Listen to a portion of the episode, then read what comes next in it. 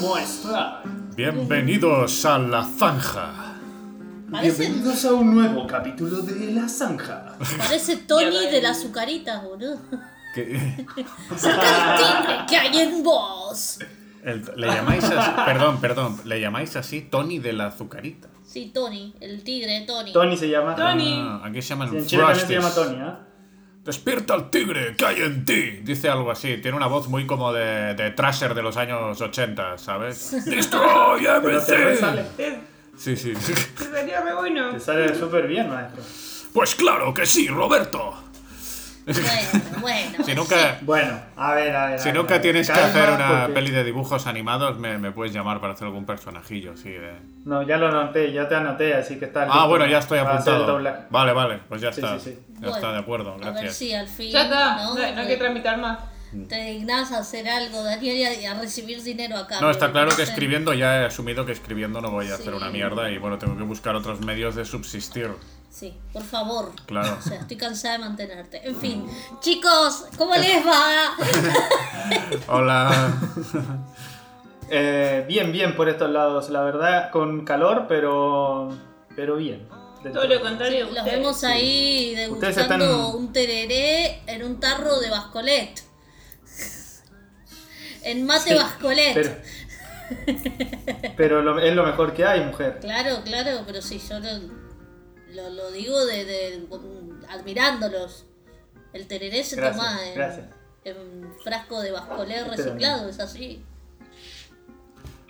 Eh, sí, Acá todo reciclado. Aquí en esta casa casi todo, eso- casi todo es reciclado, como dicen. Muy bien, conciencia ecológica ante todo. A mí para el mate mate calentito me gusta el mate de calabaza. Tiene Ah, otro, sí, tiene otro gustito, bueno. ¿no? Si no, es como que el vidrio siento que no, no le da el mismo saborcito. No, este No, es para el tereré nomás, ¿ah? Solamente para él, claro.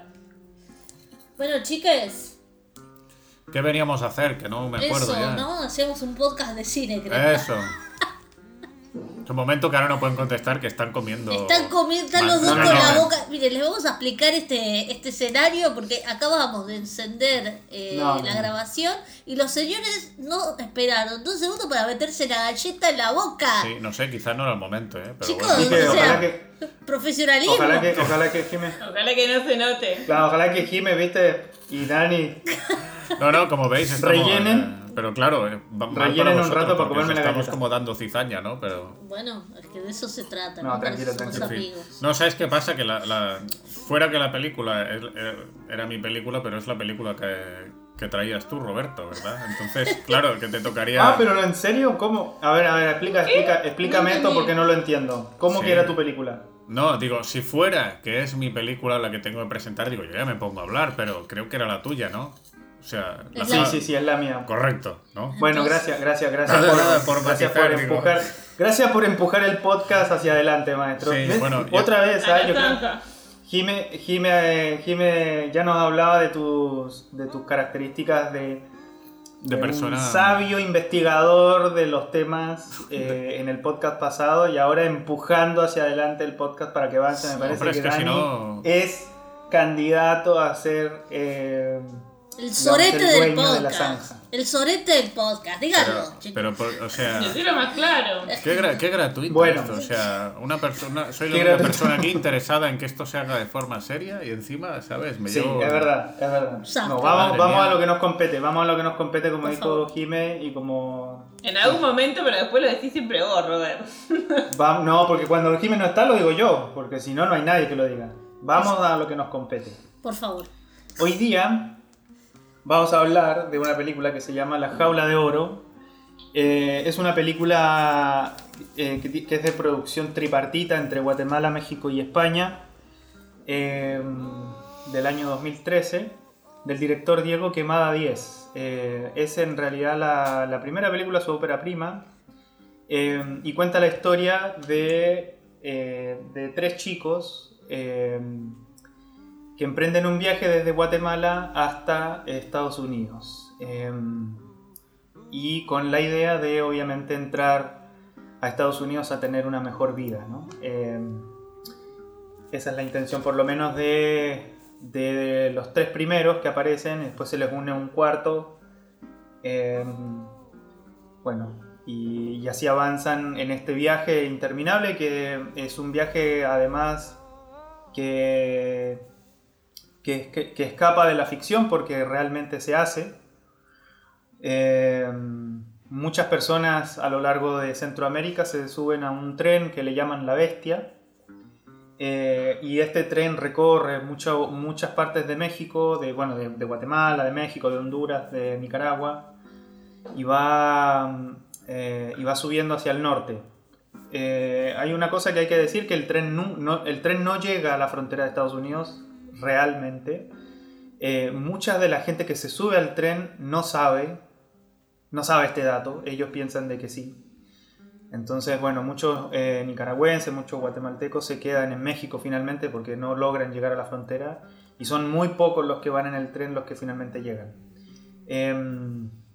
Esta- estos datos vienen de, otro, vienen de otro documental que se llama Llévate mis amores, que ese sí es de un mexicano que justamente es un documental que habla, que habla de eh, eh, que habla de la bestia de este tren que cruza México y de una comunidad de un pueblito en específico que se dedica a eh, entregarles comida a la gente que va arriba del tren. ¿no? Entonces cuando pasa el tren, ellos arman unas bolsas de comida con agua, con botellas de agua, etcétera, y se las tiran a, a la gente que va en el tren para que puedan comer, porque esa gente, eh, bueno, como sabrán, ese es un viaje larguísimo, eh, no, no tienen para comer. Bueno, y el, el- el documental, o sea, la, la película, eh, La Jaula de Oro, se cuelga de este hecho, digamos, real y cuenta la historia de estos tre- tres niños que hacen este viaje. Son todos menores, por eso digo niños. Eh, y eh, bueno, se desarrolla ahí la historia, ¿no? Es, una, es, es bastante descarnada, ocurren cosas que vamos seguramente a desmembrar aquí, que son duras, difíciles, eh, pero bueno, que ocurren en sí, pleno siglo XXI en, en Latinoamérica. Así que, bueno, ahí dejo la pelota, eh, la presentación de la peli y, y nada, vamos viendo cómo la, cómo la tratamos. ¿Sabes por qué el, el director llega a contar esa historia? A ver. Eh, porque mm, él se fue a vivir a la casa de un, de un amigo en una de estas zonas donde, donde se ve pasar el, tren y que mm, estas familias este, arman las, estas, estas bolsas que decís de comida y bebida. Y él vio todo eso este, y a partir de ahí se empezó a interesar eh, más en el tema y se empezó a documentar eh, para contar finalmente la, esta historia. Por él mismo vivenciar eso y bueno y querer mostrar lo que realmente sucede. Que eh, es durísimo el, el viaje que esta gente emprende y como decís vos que la verdad muy pocos llegan. Eh, en, en ese, en el sentido de lo que está diciendo Andrea, mm, es curioso, ¿no? Como la película muchas veces eh, salta de, de la realidad a la ficción un poco, ¿no? Cruzando la, la frontera con el documental, de tal manera que, por ejemplo, tenemos el personaje ese de, del un- el cura, que no me acuerdo qué nombre, si, si llega a tener nombre el personaje en la película, pero el propio cura se, se- se interpreta a sí mismo que es el padre José Alejandro Solalinde, que es un- eh, se dedica precisamente a eso, a, a abastecer a migrantes que van en ese tren y que es, un, eh, es una persona, es un personaje público eh, amenazado de muerte por estas actividades, precisamente, ¿no? O sea que la película ejerce también de, de- está contando una historia, pero quiere documentar también, ¿no? O sea, y, y- y hay este personaje, ¿no? Que, que es curioso, ¿no? Que hace eh, esta, esta doble función de personaje y a la vez de, de- de- que se interpreta a sí mismo. Eh, bueno, a mí la peli me pareció buenísima desde el punto de vista de, eh, de que no se calla nada y que no, no relativiza. O sea, en cierto punto se la juega mucho y me da la sensación de que realmente documenta muy fehacientemente eh, muchas problemáticas que hoy, como decía Robert, en pleno siglo XXI, todavía suceden. Creo que lo más duro y, y creo que lo más acertado para el director fue elegir como protagonistas de la peli menores, ¿no? que generan otro tipo de empatía en, en- en- en el público, ¿no? Porque ves que realmente son nenes y que se comportan como adultos, ¿no? Y que to- en todo ese trayecto, en realidad creo que si no son, o sea, pocas veces se ve que se cruzan con otros nenes. Mayormente están rodeados de adultos. Mm. Eh, y bueno, a mí lo que me llama particularmente la atención eh, es la manera tan, tan orgánica en la que aborda un montón de problemáticas sociales que hoy por hoy suceden en América Latina. Una es, eh, bueno, esto, ¿no? La, el hecho de que los nenes tan chicos eh, de golpe eh, se tienen que comportar como adultos el hecho de que uno de los personajes que, que es mujer y que eh, al, al parecer, o sea, al principio no queda muy claro, pero después sí que se ve claramente que la chica es mujer y, y porque, por- porque lo elige, porque ella se siente así, y tiene que de alguna manera eh, hacerse pasar por chico. Uno no entiende bien de qué se trata y por qué hasta avanzada la película, eh, pero de alguna forma es como el, el- el hacerse pasar por un nene es eh, para protegerse. ¿no? Para, para ser, ser hombre te protege. ¿no? Y que llegado, bueno, llegado a un punto eh, en el que ellos se suben, están rodeados de, de personas mayores, se comportan como adultos, tienen que ser adultos y llegado a un punto eh, los paran y uno de los problemas, de los tantos problemas que aborda, es el de la trata. Chicos, que en, Latinoamérica es tremendo. eh, recluta, o sea, paran el tren, los hacen bajar a todos y se llevan a todas las mujeres. Y ahí descubren que este personaje, que, que es una nena vestida de, de chico, también es mujer y también se la llevan y no saben ni a dónde se la llevan y tienen que hacer como si nada y seguir viaje. ¿no? Pero en el medio los hieren casi de muerte. eh, bueno, y abordan estos, estos temas eh, sin tapujos, sin dar, o sea, sí, claro que da a entender, no es que lo da masticado, pero lo aborda de una manera muy, muy orgánica y me parece que se la juega mucho, ¿no? Porque hoy por hoy hay películas de este tipo y de este talante que realmente no se la juegan tanto ni, ni, lo, ni lo abordan de, de esta forma como tan clara, ¿no? Creo que Robert quería Ah. Igual, este, no, lo que quería decir era que me, me, eh, me- sumo también al, al, a la, digamos, al acierto del director de escoger, eh, de escoger niños para poder contar la historia. Em, eh, también hastiados ¿no? desde, su, desde, desde sus lugares de esa realidad que imagínate en el principio están recogiendo basura, están eh, sumidos como en la miseria, que es una, una postal bastante común en Latinoamérica esa. Eh, y en el caso de la chica, justamente decir de que al principio eh, no queda claro, ¿no? ¿Por qué lo hace? ¿Por qué ella se corta el pelo? Se pone una faja en, en los senos, entonces para poder esconder su género. Y se toma una pastilla anticonceptiva. Esa- ese dato eh, que pareciera ser menor, que pareciera ser, eh, digamos, intrascendente, eh, es un dato que escuchó el director investigando sobre la cinta, que las chicas eh, em- empiezan a, a- cuando van a hacer el viaje este, a tomar pastillas porque saben de que van a ser violadas. Entonces, em, bueno, es, es terrible. es una cuestión que, em, que, que bueno, o sea, con, con la determinación que lo toma ella, ¿no? Siendo tan niña Ujú. también, sabe, sabe a lo que va, sabe a lo que se va a exponer y lo hace con una determinación eh, tremenda. Eh, eso, quería como aportar esa- ese dato del principio que me parece como muy importante como para sumarlo ahí al de Gil. Sí, eh, yo quería comentar esto que dice Jime, ¿no? De que se comportan, tienen que obligadamente a, a ser más adultos de lo, de lo que les pertocaría, ¿no? Por su edad. Sin embargo, no deja de ser que son adolescentes, ¿no? Y eso lo enseña muy bien en, momentos contados, pero que, que, hacen respirar de alguna forma en la película, ¿no? Porque te dicen, al final son... Eh, son chicos, son adolescentes, ¿no? Y aparece el, el, chico este indígena, Chauk, ¿verdad?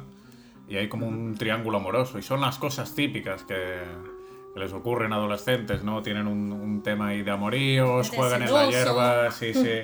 Se conocen, el otro se pone celoso, bailan en una fiesta, beben un poquito de más, ¿no? Y, como de alguna forma te hace decir, bueno, sí, quieren ser adultos y tal, no sé qué, pero, pero son chicos. Y eh, luego que me gustó mucho, creo que es un, acierto el, punto de partida de la película porque eh, hay muy poca información sobre, sobre los chicos. No, no sabemos muy bien... Eh, no sabemos prácticamente nada de los chicos, no sabemos cuál es su relación, son muy amigos, son poco amigos, dónde están sus padres, qué les ha pasado, qué les ha llevado. Lo poco que vemos es que viven en, condiciones malas, pero como que de alguna forma se da por hecho, no, no hace falta explicarlo, ¿no? Que viven en, muy malas condiciones y que les ha ocurrido cosas terribles a cada uno, porque como que ya lo da por hecho y el hecho de no contártelo de alguna forma hace que sientas esta cosa del viaje y del desarraigo, ¿no? Que acompañes al niño en esta especie de eh, tabula rasa de momento en que o sea, todo el pasado no existe y, hay una sensación de desarraigo muy desagradable durante toda la película y creo que ayuda mucho este punto de partida así tan, tan abrupto casi. Sí, es un acierto, es un acierto de la, desde ese punto de vista el arranque de la, de la peli. Tiene... Eh, bueno, hay, hay, que contar también de que son, son tres amigos al principio Em, que deciden irse, ¿no? Hay muy poca información, como dice eh, Dani, y, se van. Eh, tienen un. Tienen un, hay un evento, que a ese evento quería llegar y quería hablarlo, que es cuando los deporta, o sea, entran a México, logran entrar a México, pero son descubiertos por la policía mexicana que les roba, que es un eso, otra vez pareciera ser un detalle menor, pero es muy importante porque la policía, como en, todo, como en todas partes, eh, tiene un nivel de corrupción bastante alto, en México sobre todo, y les roba sus zapatos, que parecieran ser eh, eh, una metáfora de lo, que, de lo que están haciendo, ¿no? Porque ellos no, no es que le roban la plata o le roban, sino que le roban justamente los elementos con que caminar. y eso también los obliga a, o sea, te obliga también como a, te genera una incomodidad al, espectador al ver a los niños caminando descalzo en, ese, en, eso, en esos parajes, ¿no? Es, interesante el, símbolo del zapato como, como, como elemento, como, digamos, como que, que, genera una diferencia, digamos, en, en, el transcurso y en el, en el derrotero del personaje. Está bueno. Bueno, y hay un, llega un momento que pareciera un momento oráculo dentro de la película, que es cuando eh, llegan eh, a la frontera de Guatemala con, México y, tienen, quieren volver, o sea, quieren, no, se ven, digamos, avasallados por esta, por esta redada de la policía y deciden volver a intentar cruzar para poder volver a tomar el tren. Y ahí uno de los tres ya se les había unido a este chico Chauk, eh, que dice, no, yo me quedo, dice. ¿Y por qué? Le pregunta el, chico, el otro, ¿no? El amigo Juan. Y él dice, y él no responde. No hay respuesta a eso.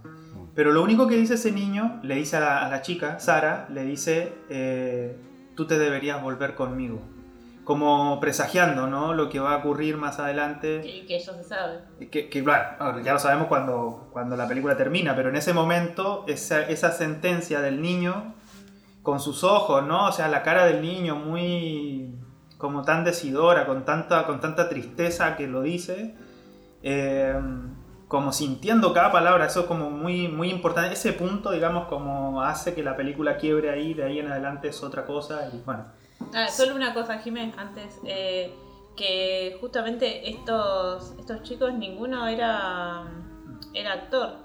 Ah, y sin embargo lograron, eh, eh, bueno, el director, ¿no? Logró hacer de ellos digamos, lograr expresar todo, todo eso de una forma muy genuina porque justamente son, son chicos que viven e, esa realidad, eh, por lo tanto saben, creo que una de las cosas que, les preguntó al hacer el casting eh, a, todos los chicos que, hicieron el casting es quiénes querían ir a, a Estados Unidos. Y todos dijeron que sí, oh. que, querían ir. Como que ese es un objetivo. Entonces, digamos, si bien no son actores, eh, cada uno de esos personajes realmente vivenciaba todo, todo lo que se mostraba, ¿no? Ahora sí, Jimé, perdón. No, eh, lo que quería decir también, y que, me parece que lo lleva súper bien el director, es esta manera que, hoy nosotros, al menos, bueno, yo como, como clase media, a veces peco en, no, no comprender determinadas decisiones, ¿no? O sea, yo soy una mujer migrante, pero no lo hice en condiciones de, en las condiciones en las que lo hacen estas personas, ¿no? Como un motor de, con un motor de desesperación, de, de escapar, de huir, ¿no? Ah. Y a veces, por ejemplo, acá en Europa lo que sucede mucho es que vienen eh, muchos eh, muchos familias, muchos nenes chiquitos, en las famosas pateras que son estos barcos que cruzan el Mediterráneo, eh, eh, las que mueren la mitad de personas, y uno dice, pero si sabes a lo que te estás enfrentando, que probablemente mueras en el camino, que probablemente se mueran tus pibes en el camino, ¿cómo sos capaz de subir a tus pibes, de subirte vos, de subir a tu familia a uno de esos barcos, ¿no? Uno pecando ya en cierto momento sin, claro, sin entender esta situación, ¿no? Que la gente prefiere de alguna forma estas personas prefieren eh, someterse a estas situaciones tan, tan límite antes que quedarse en la miseria en la que ya están. Y esta película creo que muestra perfectamente, pero y no de una manera tan... ¿Sabes? Te la, va, te la va llevando de a poco. Lo que decías vos, Robert, que el nene le dice, te tendrías que quedar. Y esta cosa de que la chica ya sabe al, al destino al que se enfrenta. Que muestra esta decisión desesperada y, el motor, de alguna forma, en todo el transcurso de la película, la que te ves en una situación límite y como no tenés nada que perder, ni tu vida, te vas, no te importa, con tal de llegar a una tierra prometida que finalmente es igual o peor que donde estabas, pero digo, eh, creo que lo muestra de una forma tan, tan sutil, tan bien, que, bueno, que a mí me parece realmente admirable. Eh, en ese sentido, lo que decías de, las pateras, ¿no? Y de cómo llegan estas personas, ¿no? A, exponerse a eso, no hay que olvidar una cosa. O sea que muchas veces eh, la información que tú tienes no, no es la información que tienen ellos.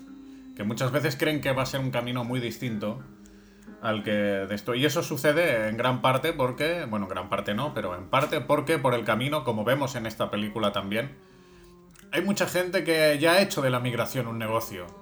O sea, constantemente eh, se ven eh, engañados, les roban, les estafan, les piden dinero para pasar un túnel, luego los dejan tirados en medio de un campo, luego bueno, les pasan infinidad de cosas y es esto ya en sí se convierte en un negocio para cierta gente que eh, está alrededor del tren y esa es la forma que tienen de, sobrevivir, supongo, su propia miseria también, pues lucrándose y, creando mafias donde no hay una ley que regule, donde, donde hay el total desamparo de, de, las personas que están desvalidas, claro, pues eh, sucede eso y sucede eso en en Senegal y sucede eso lamentablemente en, los sitios más, eh, más, pobres del mundo. He dicho Senegal por decir que decir África subsahariana o, o cualquier sitio donde vengan eh, migrantes, claro. Sí, ahí, ahí eh, justamente en el, en el, en, el, camino de estos niños hay una... Hay, algo que no sabemos de, a priori, que es por ejemplo el, digamos, el deseo de Chau, Ch Chauk es un personaje. Es un personaje un poco misterioso. Eh, porque además no habla español y los chicos no hablan el Sotzil, que es el idioma, digamos, nativo de, que habla, que habla Chauk. Eh, y entonces hay un problema como de incomunicación. Sin embargo, pueden, pueden comunicarse, ¿no? Hay, hay gestos y y hay acciones de parte de Sara y, del otro chico que, que permiten la comunicación de, de- de- de- este trío finalmente que queda después de que ocurre esta, esta separación primigenia. Eh, entonces, eh, hay, hay, hay otra, otro, otro gancho ahí eh, con el tema del idioma y del lenguaje, ¿no? ¿Cuál, ¿Cuál vendría a ser, digamos, la importancia de la comunicación y del lenguaje como para transmitir eh, ciertos, ciertas emociones entre los personajes? Y pensando también de que en el tren van, eh, van personas de distintas nacionalidades, ¿no? De un momento de la película cuando los toma uno de los tantos que, como dice Dani, los traiciona, eh, empiezan a separarlos por nacionalidad. Y, eso es cierto también, es real. El, director mm, se documentó muy bien para hacer la película, o sea, tuvo un montón de tiempo haciendo una preproducción eh, investigativa. Eh, y en La Bestia van de todas las nacionalidades, salvadoreños, nicaragüenses, hay, hay de todas las nacionalidades. Entonces, hay- es como un popurrí de cosas buscando este sueño que no se sabe muy bien por qué, pero claro, hay una, como dice Jime, esa, esa ansia de escapar de la miseria, de la miseria, digamos, madre. Y, y de eso también, de eso también habla, por ejemplo, en Colombia, el tema de los desplazamientos forzados, ¿no? Las guerras internas, la miseria, la pobreza. La gente prefiere morir, prefiere arriesgarse a morir, incluso arriesgar a sus seres queridos y intentar algo de llegar a Estados Unidos que por lo poco que saben también, o sea, imagínate que la gente no sabe que el tren llega a Estados Unidos, o sea, a, a- ese nivel, Eh, que las personas no, no- no tienen conocimiento de que, que ese tren no llega. Eh, de hecho, eh, viste, en un momento el tren gira y ya no va más hacia el, hacia el norte. Entonces, pero eso no lo sabe la gente, con la idea de llegar todo el tiempo. Entonces, hay, eh, es como un montón de cosas que, claro, como dices tú, eh, las acumula ahí en, en, eh, una hora noventa. No, ¿cuánto es que dura? Una hora y media, una hora cuarenta creo que dura la película. Quería, quería también hablar eh, del personaje este Chauk. Eh, bueno, me parece que todos los personajes están hiper bien desarrollados. O sea que dirigió muy bien el, el- el- masticar el personaje, ¿no? Y están muy claros. Pero me, me- me causó mm, como mucha. Me, me generó como mucha curiosidad el personaje de Chauk porque en un principio es como la manzana de la discordia, ¿no? O sea, Sara, que es como el elemento preciado por ambos, eh, finalmente, o sea, el que, el que de alguna manera se entromete en, en la diada entre, entre, no me acuerdo cómo se llama, que es el personaje Juan. principal, entre Juan y Juan. Sara, Juan. es Chauk, ¿no? Y llega como a desequilibrar la armonía que había. Claro.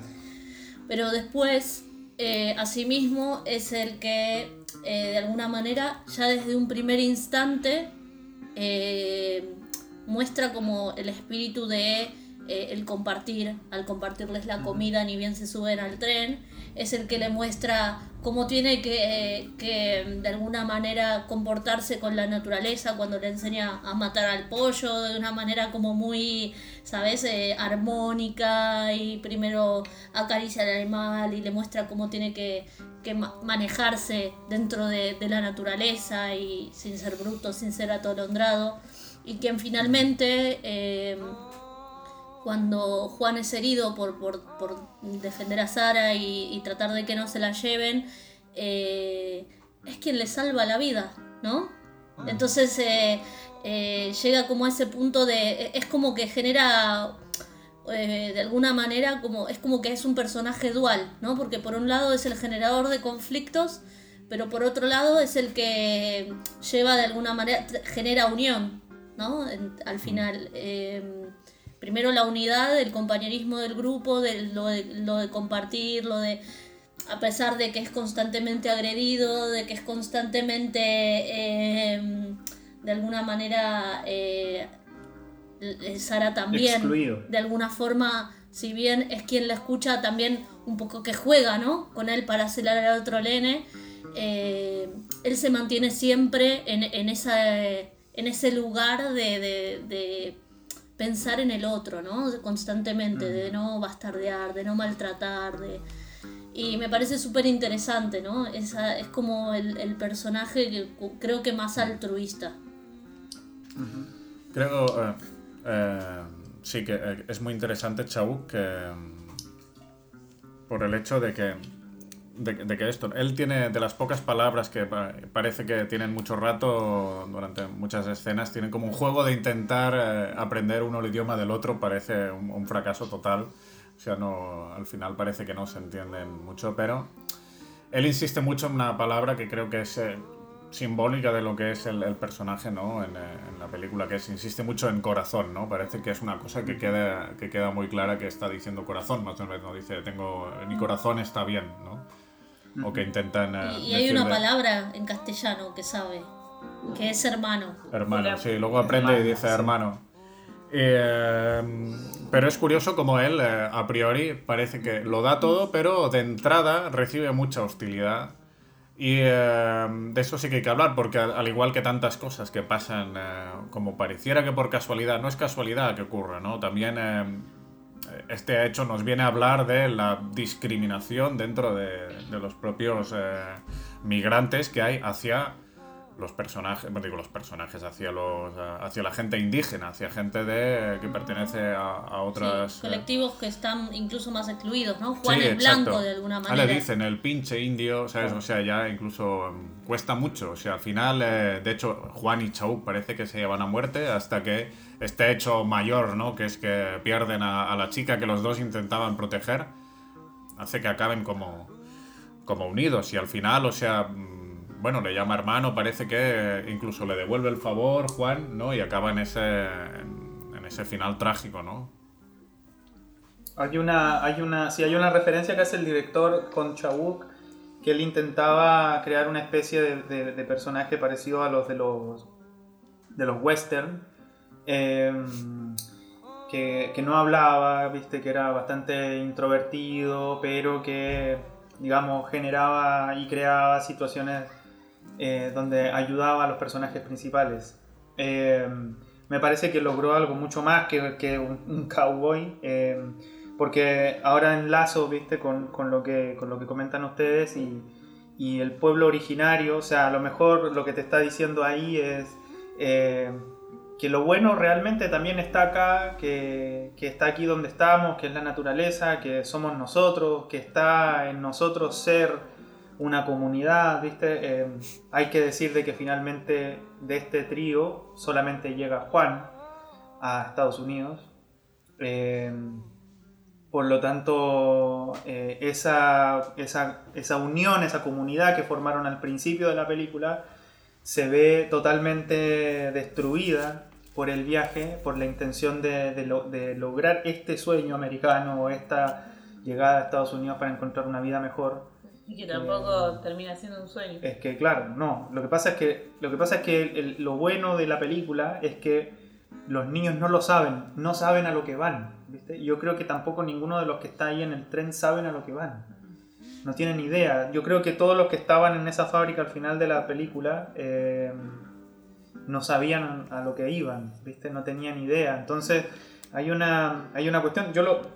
A, mí, a mí, particularmente, el final de la película es una. Es algo que me, llega mucho porque yo trabajé en eso. Eh, entonces, cuando, cuando fui. Cuando estuve viviendo en, en, Canadá. Y. Y realmente era una cuestión como de decir qué, qué estoy haciendo aquí, ¿viste? Era, no, no, no lo podía entender, sin embargo lo necesitaba porque era trabajo y, y era una cuestión...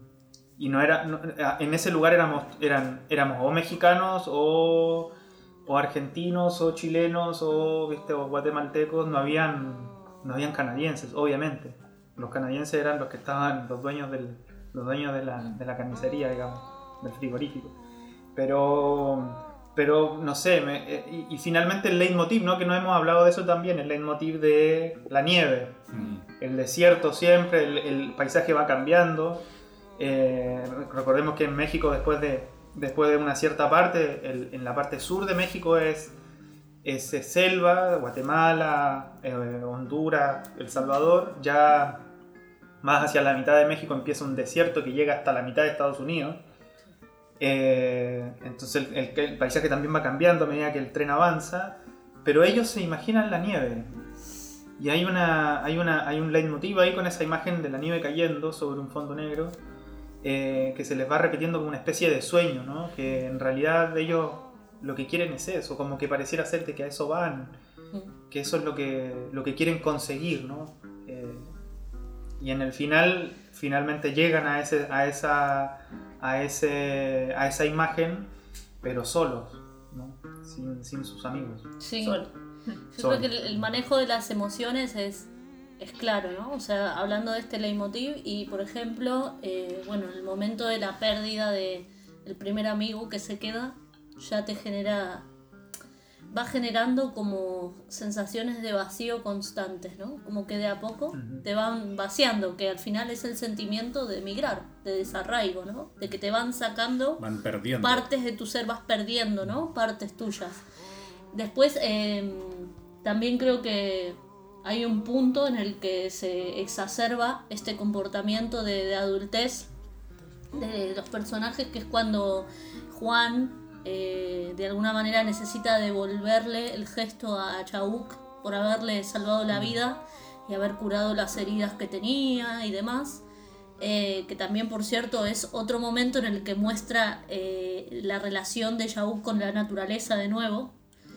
Eh, y en ese punto, eh, este comportamiento de adultez ¿no? y de, de altruismo, de alguna manera se ve como mucho, mucho más exagerado y, y claro, eh, porque se enfrenta a, a un mafioso, a un adulto, y le da absolutamente todo lo que tiene, que es el dinero que tenía para pagarle a los coyotes para que lo entren en, en Estados Unidos, y le da todo lo que tiene, incluso eh, de alguna hasta da su vida, ¿no? Porque en un momento esta persona, a pesar de darle el dinero, le dice, bueno, elegí entre él y vos, y él dice, matame a mí, ¿no? Y no se acojona y le pone la, la- el, el revólver en la cabeza y el chico se queda ahí y le dice, sí, matame. Eh, y ahí el, el mismo estafador le dice, qué par de huevos, ¿no? Y le dice, andate.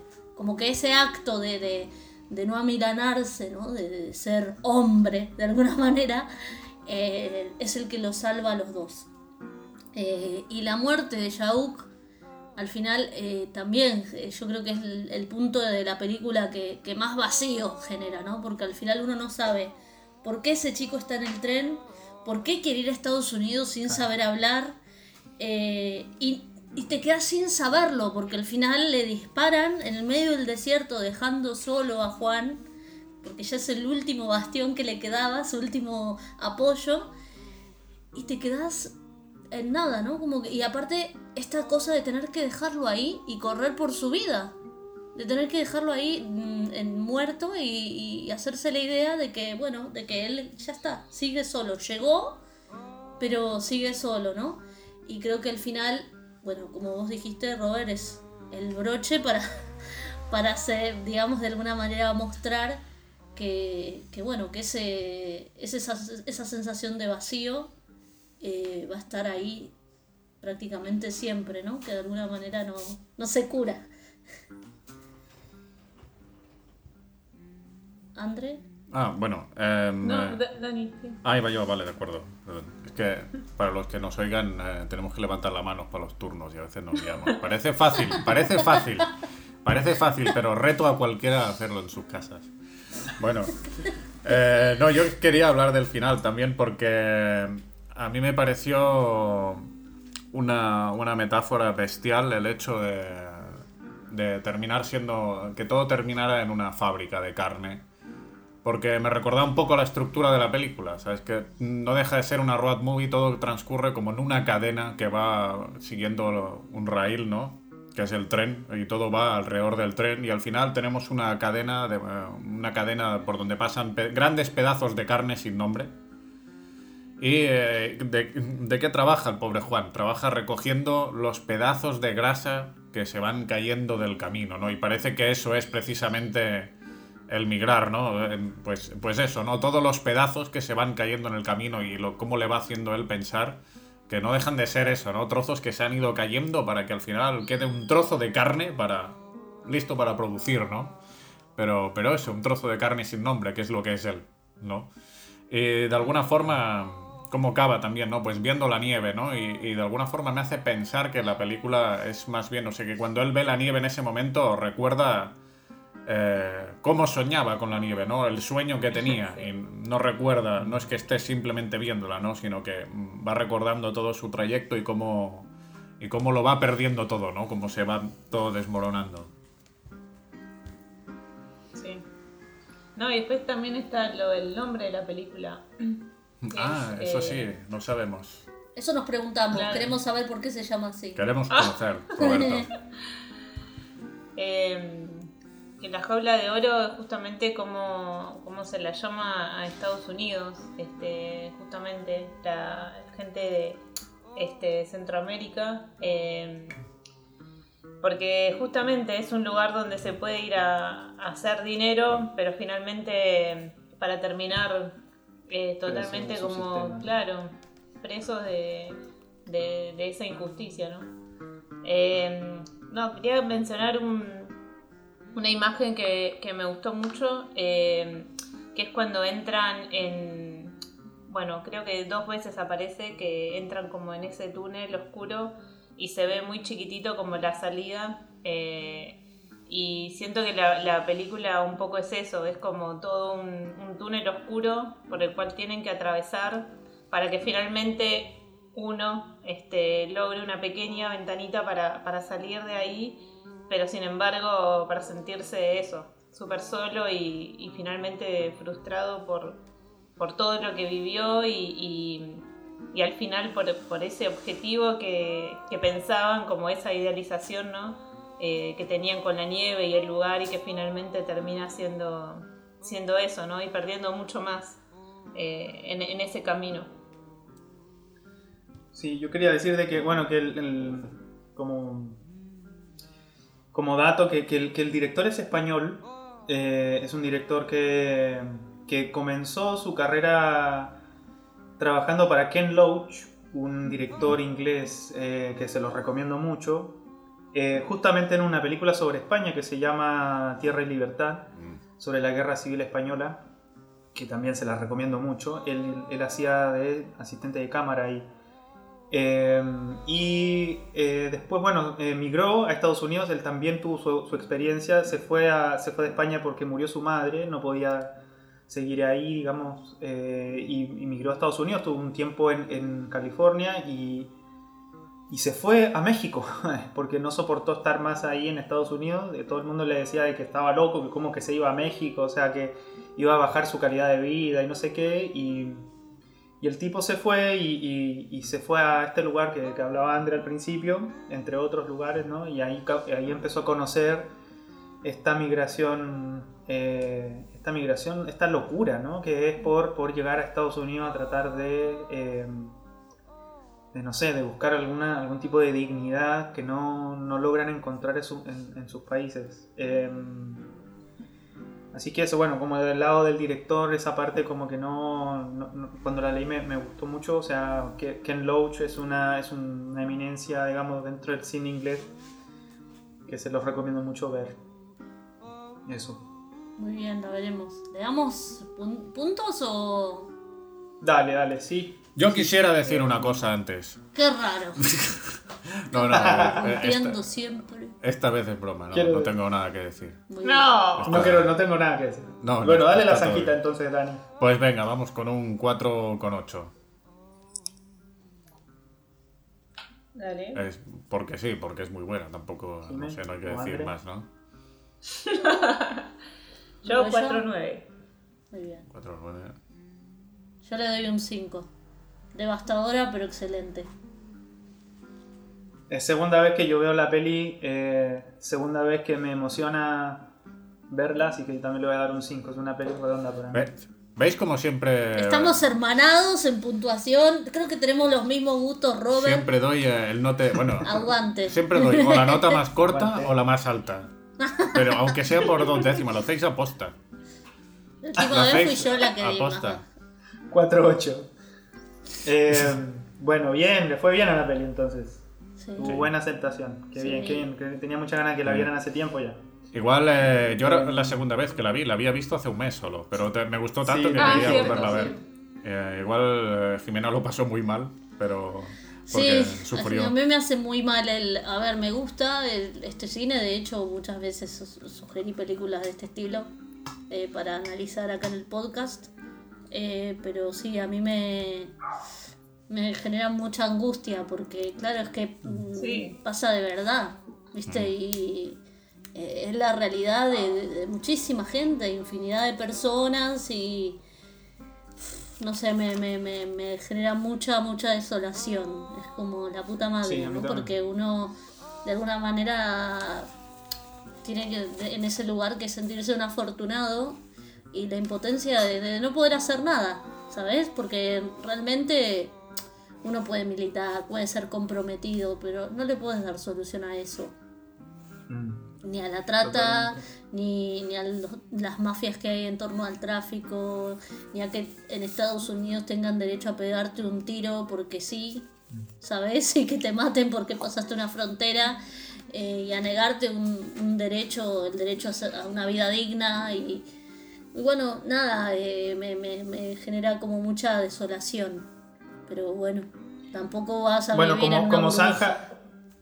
Como zanja podemos hacer, porque dice, no podemos hacer mucho, pero bueno, como, como zanja podemos difundir este tipo de cine para que se conozca. Hay mucha gente que Sí. vive en esa burbuja, como dices, que no tiene, no tiene idea que estas cuestiones pasan. Sí, Así sí, que un granito de arena ahí. para sensibilizar. Eh, totalmente. Eh, la próxima semana viene Andre, a propósito de muchas cosas. Sí. cuéntanos. Bueno, y debido al, al suceso este, que pasamos esta semana eh, de Maradona, eh, bueno, la película va a ser el documental de, de Costurica sobre Maradona. Increíble, buenísimo. Ahí charlaremos sobre el tema. Va- vamos pero- a hablar largo y tendido, me parece, la próxima. Sí, sí, sí. No vamos a adelantarnos, Sí. pero sí. vamos Bueno, hablar chiques, mucho. Chicos, hasta la próxima. así. Daniel, ¿vas a saludar? ¿Vas a Sí, vigilar sí. algún sonido? Muy bien. Así que bueno, que estaba hablando mucho rato, tarea, ahora estoy cansado tarea. porque he hablado mucho y Ah, ahora estaba Bueno, descansando. es por educación, Daniel. Bueno, sí, adi- adiós. Ahí está, muy bien. Adiós a Bueno. todos. Los queremos. Chao, locos. Chao. Nos Hasta la vemos próxima. el próximo. Chau, chau. Chao.